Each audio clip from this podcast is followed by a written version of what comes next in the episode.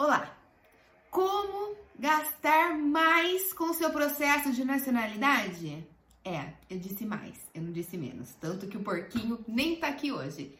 A gente tem alguns outros vídeos como economizar com o seu processo de nacionalidade, que eu trago até o porquinho, mas hoje o porquinho tá lá chorando, porque a gente acabou de receber a documentação de uma família.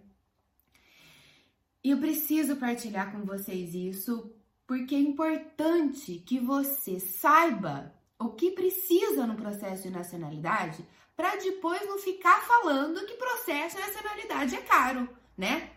Ó, essa família, certidão reprográfica, certidão inteiro teor e certidão em breve relato.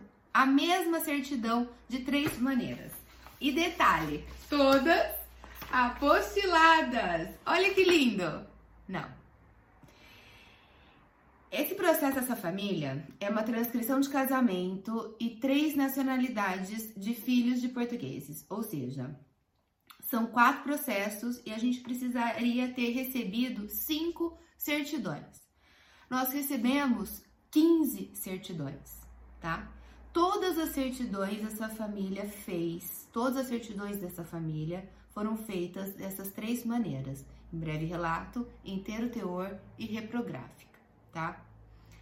E todas apostiladas.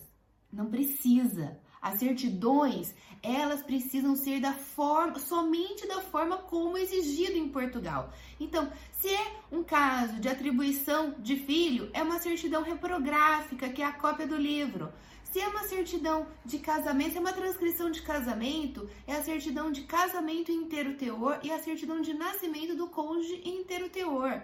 Somente essas, não precisa fazer mais. Daí a família vai, começa a querer buscar nacionalidade e começa, ah, vou pedir tal certidão, já com apostila. Eu pedi tal certidão, já com apostila. Eu pedi tal certidão, já com apostila. Não, pede todas as certidões da forma como é exigido. A gente tem um vídeo como as certidões são exigidas em Portugal. Dá uma assistida, tá?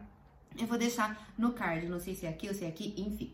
É, mas Pede como precisa, não precisa rasgar dinheiro, não precisa pedir mais do que é exigido, ok?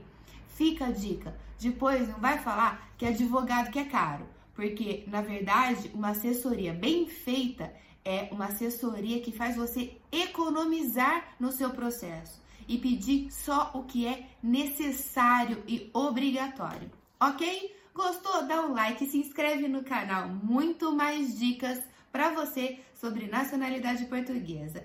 E nos siga nas nossas redes sociais. Até o próximo vídeo. Tchau!